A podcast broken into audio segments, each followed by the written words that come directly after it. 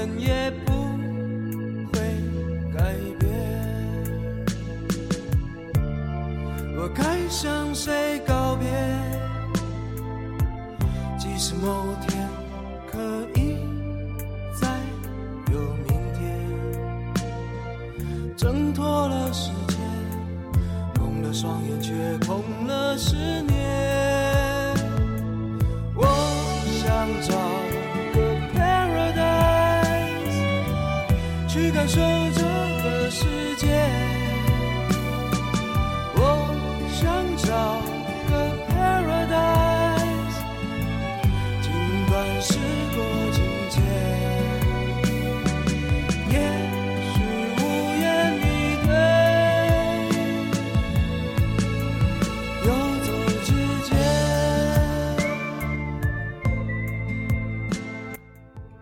前段时间，贾樟柯的新作《山河故人》上映，不太像他之前影片的风格，但同样的，都是细微、绵长，带着直接性的情感呈现。《山河故人》，廖伟棠说：“山河是满目山河空念远的山河，故人是西出阳关无故人的故人。”我想起英文片名《Mountains May Depart》。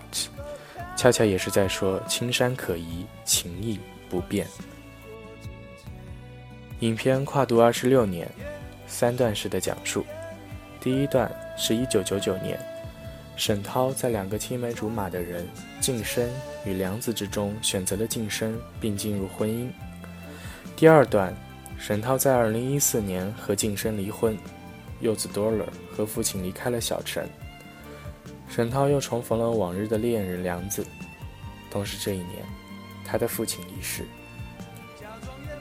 二零二五年，多尔在澳大利亚与中文老师开始了一段忘年之恋，可以说连接着两代人的岁月，铺陈出一个县城中平凡人直面命运时的无可奈何，带着冲动、负气与逃离。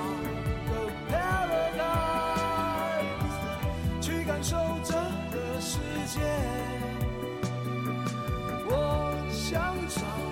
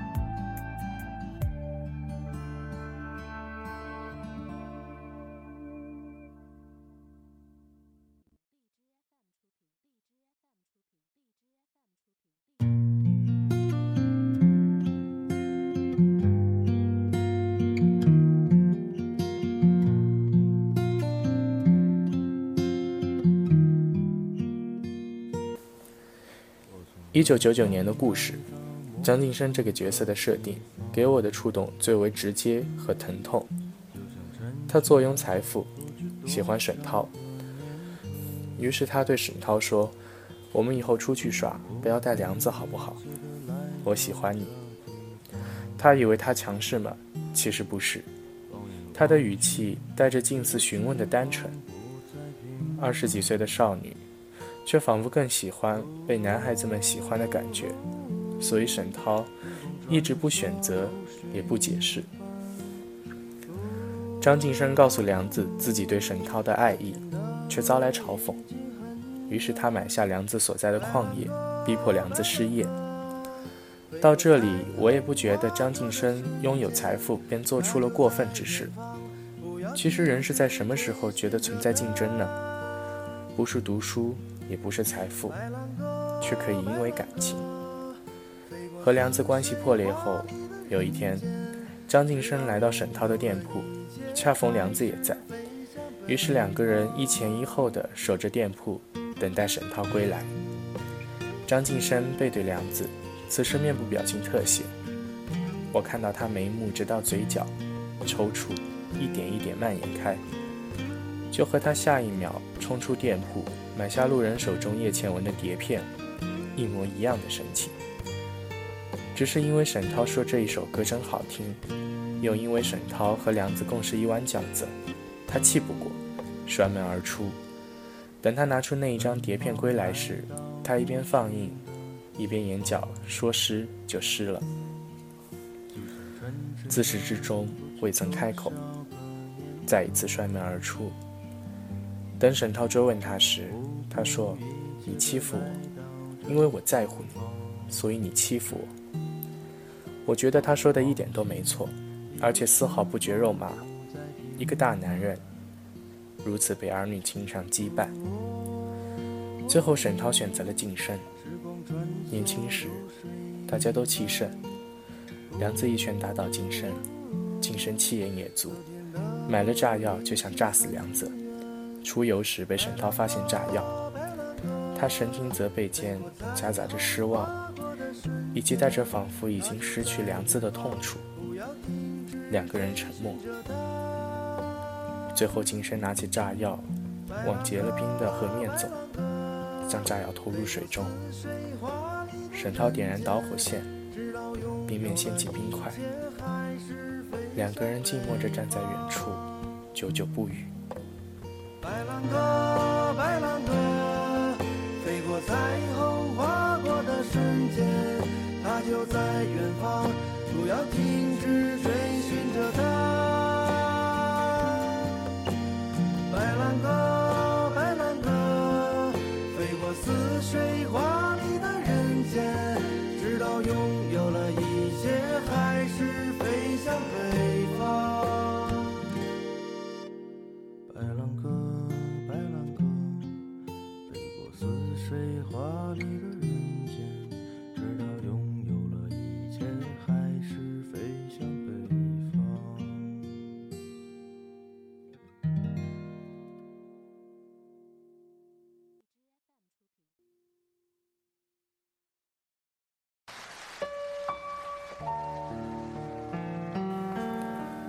张晋生可以说是贾樟柯非常投入感情的角色之一。影片中好多次突如其来的人物面部特写，张晋生的神情纠葛，细致入微地讲述着一个男人对爱情的执着和妥协，又像是暗示了他今后跌岩甚至炸裂的命运，以及当时大时代下这一代人的整体命运。到了二零零五年。沈涛给梁子送去了婚帖，而梁子却以逃离告终。沈涛望着梁子的背影，最后从他的眼神中，仿佛就此看到一个女人的一生。原来，一个女人在喜欢自己的两个男人之间做出抉择之后，无可避免的要承受一定的陌生感和别离感，因为再也回不去了。原来是如此荒凉的感觉。可是贾樟柯如此宽厚，他赋予女性角色不只有情，还有义。当一四年梁子外省养鸡归家的时候，依旧又是沈涛为这个旧日恋人施以援手。两个人当然早已不再有情愫了，不过是连接着过往与记忆。只是这一点，也让人觉得沉重的无法割舍。然而，男性角色表达情意的机会却甚微。当年企图逃离，因为夫妻的爱情、家庭的绑架、就业的抉择，使得浮游寺的生像是像是生活逼迫下的困兽。可是每一个角色的设定都不觉得恨，不过都是因为生活的种种不堪、贫穷、苦涩，还有相互折磨。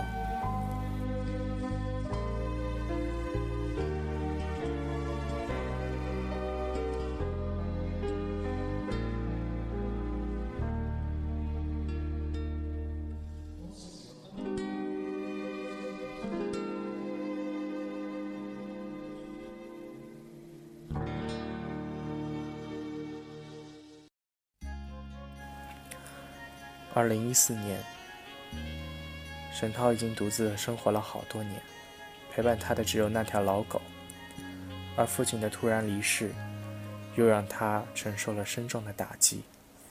他接回儿子为姥爷送终，他与儿子多乐之间的相隔，不只是几年未见的时光，同时逾越着时代与地域的断层。他强迫儿子为父亲磕头，他为儿子亲手包麦穗饺子。他听到儿子与继母通话，暴躁不安。他带着儿子坐绿皮火车，只为多一些与他相处的光阴。他与他同听叶倩文的珍重，他与他一起前往父亲过世的那个火车站，坐在父亲坐过的同一个位置，紧闭双眼。却眉目紧锁。他在最后给了儿子一副钥匙，对他说：“家里的钥匙，你应该有一副的。”这些都是一个女人饱满又真实的情谊，哀而不伤。然而，其实离过婚，就是恋人带病归家，父亲异乡过世。共同构成了一个四十岁女人无法克制的绝望。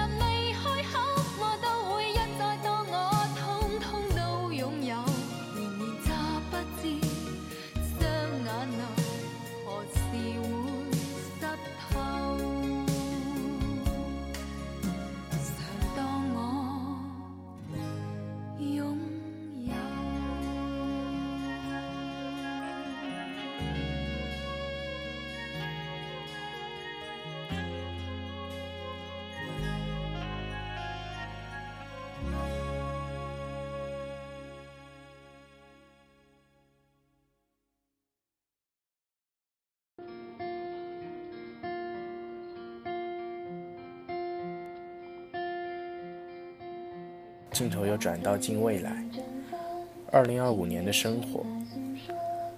当我看到荧幕上闪现着“二零二五年”字眼的时候，当即觉得陌生又伤感。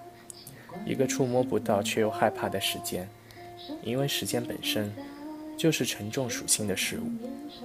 在这岁月的荒蛮之中，静坐于此，却仿佛切实感受到自身也随着时间拉扯，厚重、轻微的令人流泪。在未来的生活中，多尔和父亲生活在澳大利亚，却隔阂与冷战，关系中只有焦灼与抵触。沈涛依旧生活在山西小城里，越来越孤独，依旧只有老狗的相伴。用贾樟柯自己的话说。这是一种无法逃避的孤苦，也是我们每个人都要到达的彼岸。而在异乡，多乐结识了一名中文老师，并且和他展开了一段忘年之恋。两个人在直升机上谈论着十二使徒言，多乐亲吻了老师。老师的神情由措手不及转而惊慌，又瞬间镇定。正当我迟疑他们会如何收场时，这个女人又优雅地回复了他的吻，在他唇上亲吻。这一下确实让人猝不及防，因为这个吻，偏偏在这本该是欢快基调的恋爱氛围中增添了分量。如果老师是二十岁，他大概会羞涩地躲避吧，但她是一个有经验、经历也理解过感情的中年女人。她能够捕捉到他的情感需求，她也能够付出自己。她鼓励多乐回汾阳的小城中寻找母亲。他说：“如果他现在是二十岁的年纪，一定不会这么要求。”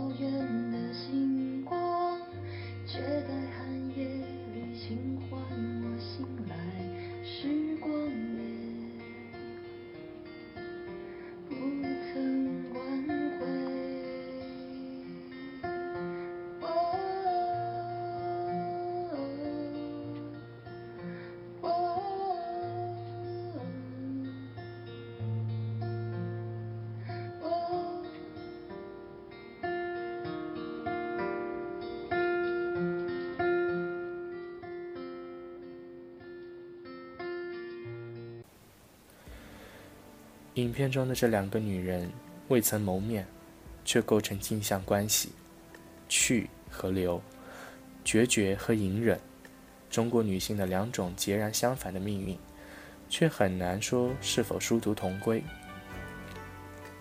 老师也给多尔播放着叶倩文的《珍重》，这一首粤语老歌前后四次出现在影片里。贾樟柯解释道：“那些歌里不单有情，还有义，情意相连。”《珍重》中扑面而来的宿命和危机感分外动人。有一句词是这样的：“盼望世事总可有转机，牵手握手，分手挥手，讲再见。”转机这个词，仿佛把一个爱情故事放置在某种颠沛流离和艰难处境之中，带着一种不浪漫的浪漫。于是也让人恍然，自己听了那么多年的粤语歌，却依旧热情未减。缘由正是这样。影片的最后镜头回到了汾阳，窗外大雪纷飞，沈涛包着饺子。仿佛听到有人轻唤他涛，涛走出家门，来到那片空地，开始独舞，却一直面生笑容。这是在岁月雕琢下收敛的、不夸张的自给自足。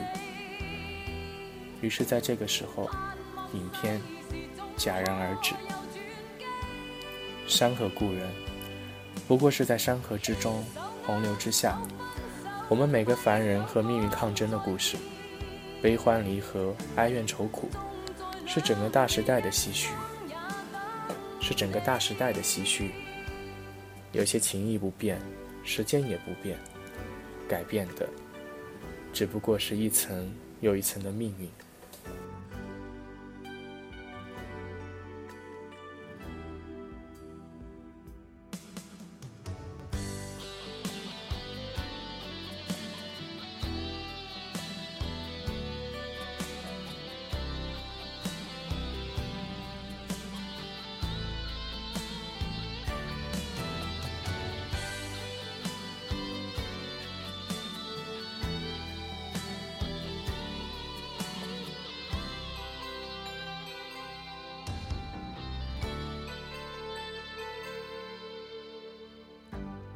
地沉默了的空气，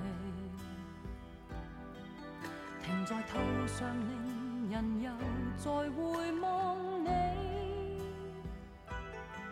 沾湿双眼渐红，难藏热暖及痛悲。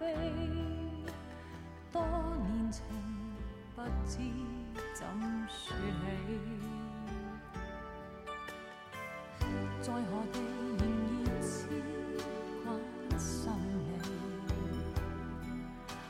你，无尽长夜晚